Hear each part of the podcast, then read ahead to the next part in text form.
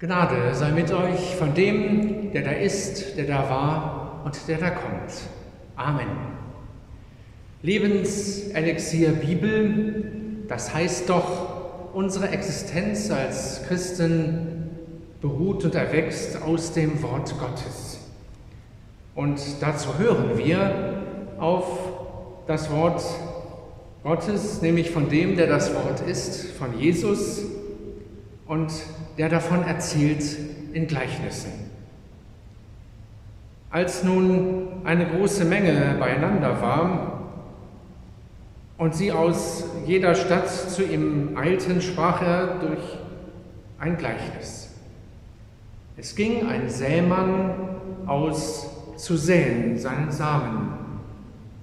Und indem er säte, fiel einiges auf den Weg und wurde zertreten und die Vögel unter dem Himmel fraßen es auf. Und anderes fiel auf den Fels, und als es aufging, verdorrte es, weil es keine Feuchtigkeit hatte. Und anderes fiel mitten unter die Dornen, und die Dornen gingen mit auf und erstickten es. Und anderes fiel auf das gute Land, und es ging auf und trug hundertfach Frucht. Da das sagte, rief er, wer Ohren hat, zu hören, der höre. Es fragten ihn aber seine Jünger, die das Gleich, was das Gleichnis bedeutete. Er aber sprach, euch ist es gegeben, zu wissen die Geheimnisse des Reiches Gottes. Den anderen aber ist gegeben in Gleichnissen, dass sie es sehen und doch nicht sehen und hören und doch nicht hören. Das ist aber das Gleichnis, der Same ist das Wort Gottes. Die aber an dem Weg, das sind die, die hören, danach kommt der Teufel und nimmt das Wort von ihrem Herzen, damit sie nicht glauben und selig werden. Die aber auf dem Fels sind die, wenn sie es hören, nehmen sie das Wort mit Freuden an. Sie haben aber keine Wurzel. Eine Zeit lang glauben sie und zu der Zeit der Anfechtung fallen sie ab. Was aber unter die Dornen fiel, sind die, die es hören und gehen hin und ersticken unter den Sorgen, dem Reichtum und den Freuden des Lebens und bringen keine Frucht zur Reife. Das aber auf dem guten Land sind die, die das Wort hören und behalten in einem feinen, guten Herzen und bringen Frucht in Geduld. Ein Gleichnis über das Wort Gottes, aber zugleich eines, bei dem es um das Geheimnis des Reiches Gottes geht. Ja, was denn nun von den beiden? Und wo ist denn da das Geheimnis? Wir wissen doch eigentlich genau, worum es hier geht. Da ist die Verkündigung des Wortes Gottes und da ist das, was Menschen eben damit anfangen, wie gut sie das umsetzen.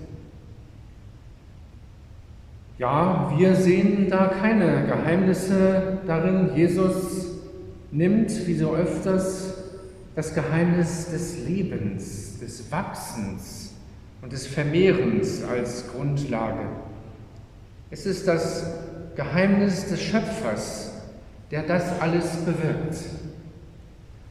Ja, wir wissen heute natürlich sehr viel, wie das da biologisch abgeht, aber das Geheimnis des Lebens haben wir damit ja noch nicht angekratzt. Genauso ist es mit dem Reich Gottes.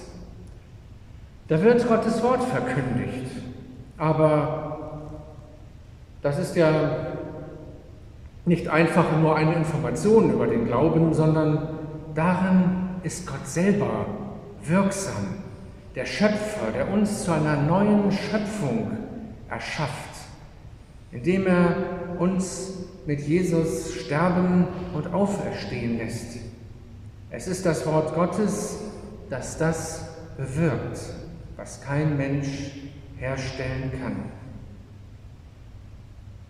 Dass jemand nicht mehr sein eigenes Leben lebt, sondern dass das abstirbt und ein Leben mit Christus und aus Christus erwächst.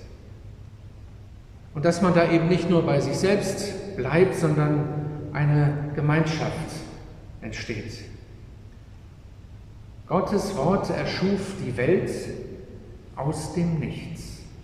Und es erschafft uns, die wir doch letztlich ähm, immer nur an uns selbst denken, er schafft aus uns seine Kinder.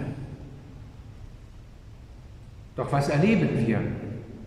Dass Menschen, die jahrzehntelang Woche für Woche, Woche das Evangelium gehört haben, es letztlich dann doch nicht verstanden haben. Oder dass gesagt wird, dass es ja nur dann Weihnachten wird, wenn wir es mit unserem sozialen Tun herstellen. Und das ist ja doch genau das Gegenteil vom Evangelium. Aber das mögen die Menschen und so kommt die Botschaft auch oft an, die Jesus brachte. Oberflächlich kann man da immer noch von Jesus und der Gnade reden, aber es ist da nicht die Wurzel, aus der Glaube wächst. Menschen lieben es, alles selber anzupacken, das Heil selbst herzustellen. Das will man hören und das hört man auch. Und leider muss ich sagen, dass es auch manchmal auch so gepredigt wird. Die Dornen und Disteln sind bei der Aussaat auch mit dabei. Ja, und jetzt? Ja, lieber Jesus, das mit dem Reich Gottes, das war eine gute Idee, aber es funktioniert nicht. Schau an, was in der Welt los ist. Wo ist denn da das Reich Gottes? Sehen wir nicht mehr die, nur die Steine, die Dornen, die Disteln und die Vögel. Wer Jesus ist dir denn geblieben von den großen Mengen, denen du gepredigt hast und die du geheilt hast? Die zwölf Männer, die haben doch schon dieses Gleichnis nicht verstanden. Und die flohen dann doch auch, als es dann ernst wurde. Nein, Jesus, du bist doch ganz allein. Deine Aussaat war für die Katz, für die Vögel, für die Steine, Disteln und Dornen. So sieht es aus, wenn man das Geheimnis des Reiches Gottes beiseite lässt, nämlich das Heil Gottes, das uns in Jesus Christus geschieht, gerade auch in seinem Leiden und Sterben. Der Schöpfer, der wirksam ist, obwohl so viel wirkungslos verpufft. Und doch kann Gottes Wort einen Menschen packen. Jesus sagt dazu, das ist so, wie aus einem Korn einer, eine Ehre mit 100 Körnern wird. 100 Körner. Das erreichen moderne Züchtungen nicht. Das ist wohl die Übertreibung des orientalischen Erzählens oder was? Jedenfalls, dieses Ergebnis lässt vergessen, dass es da noch Dornen und Steine und all das gibt. Worauf schauen wir? Das Gleichnis, Gleichnis ist ja auch eine Analyse menschlicher Abgründe und davon wissen wir heute ja noch viel mehr zu sagen. Wie kann es denn sein, dass wir mit Vollgas auf eine Ökokatastrophe zusteuern, die all unseren Wohlstand und einen großen Teil der Pflanzen und Tierarten wegfegen wird? Und das mit der Begründung, wir dürfen doch die Wirtschaft und unseren Wohlstand nicht gefährden? wie egozentrisch sind wir Menschen eigentlich? Und da wundern wir uns, dass das Evangelium Menschen nicht begeistert, weil niemand zugeben will, dass er Gnade nötig hat.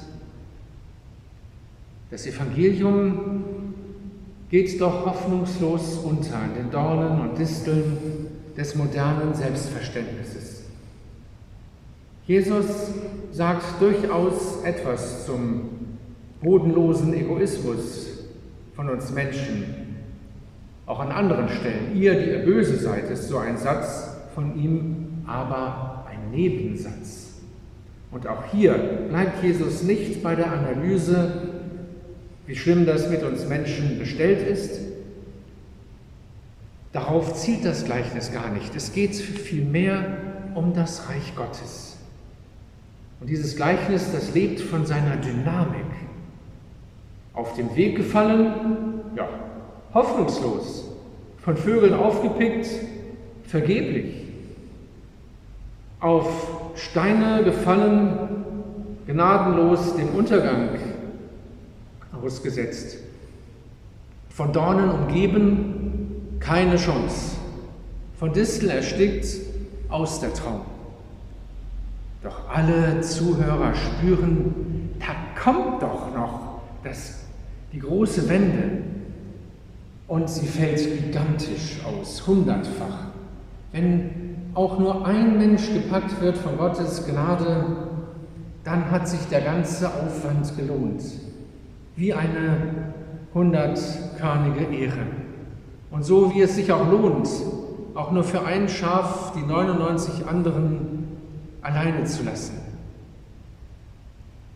Wir leben in einer Zeit der Wortinflation.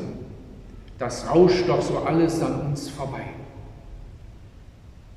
Stellen wir uns einen jungen Menschen vor, der tausend Schlager hört, die von der Liebe singen, das äh, bleibt alles langweiliges Gewäsch. Aber wenn eine konkrete Person dann zu ihm kommt und sagt, ich liebe dich, dann haben diese ja eigentlich abgelutschten Worte auf einmal eine Kraft, weil da ein echter Mensch dahinter steht. Und wenn der junge Mensch das begreift, dann wird er davon gepackt werden und es kann sein, dass dadurch sein ganzes Leben sich ändern wird. Und genauso können Gottesdienste, Bibel und Gebetsversammlungen an uns vorbeirauschen, Lieder und Gebete, Ansprachen und Anspielen. Und dann hören wir auf einmal in all dem heraus, dass Jesus uns anspricht und wir merken, er meint tatsächlich mich. Paul Gerhard hat dies, diese Erfahrung im Weihnachtslied festgehalten. Jesus ruft zu sich dich und mich. Jesus ist diese konkrete Person, die eine Liebeserklärung uns ja, zusagt, die echt ist, wo er dahinter steht, mit seinem Leib, seinem Leben, seinem Sterben. Und er macht auch, meint auch uns mit unserem Leib und Leben. Das Wort Gottes und das Reich Gottes haben doch das gleiche Geheimnis, die Hoffnung, dass alles Normale sprengt. Jesus leugnet nicht die Niederlagen, die wir ja auch erleben, dass das Evangelium oft nur oberflächlich ankommt. Aber er traut dem Wort Gottes mehr zu. Er vertraut der schöpferischen Kraft, die in dem Wort Gottes steckt, was das tut, was es sagt. Gott kommt dadurch auch zu seinem Wirken an uns. Und dazu will Jesus uns durch dieses Gleichnis ja auch mitnehmen, das Geheimnis des Reiches Gottes erfahren Ja, das erfahren wir in Sehnsucht, in Hoffen, in Seufzen oder kurz gesagt im Beten. Beten ist die Antwort auf Gottes Wort, das uns mitreißt und verwandelt. Beten ist hoffen, dass Gottes Wort wirksam ist, dass Gottes Reich geschieht in dieser Welt, trotz dem, was gerade los ist und trotz uns verzagter Menschen. Deswegen hat die Allianz Gebetswoche bei jedem Treffen einen Teil, bei dem wir dem Wort Gottes lauschen. Denn wie kann man beten, wenn nicht Gottes Wort Hoffnung in uns sät? Und umgekehrt, wie kann man von Gottes Wort gepackt werden und dann nicht betend die Hoffnung in die Welt tragen? Jesus, du bist in diese Welt gekommen, hast dich den Steinen, Disteln und Dornen dieser Welt ausgesetzt. Bis heute wirst du ignoriert oder für alles Mögliche benutzt, aber kaum als Erlöser und Retter genommen. Erschaffe uns zu deinen Schafen, die die Stimme des guten Hirten hören und ihr folgen. Erschaffe uns zu deinen Kindern, die sich geliebt und geborgen wissen. Erschaffe uns zu Miterben und zu Mitarbeitern deines Reiches, die sich mit Leib und Seele deiner Liebe hingeben. Amen.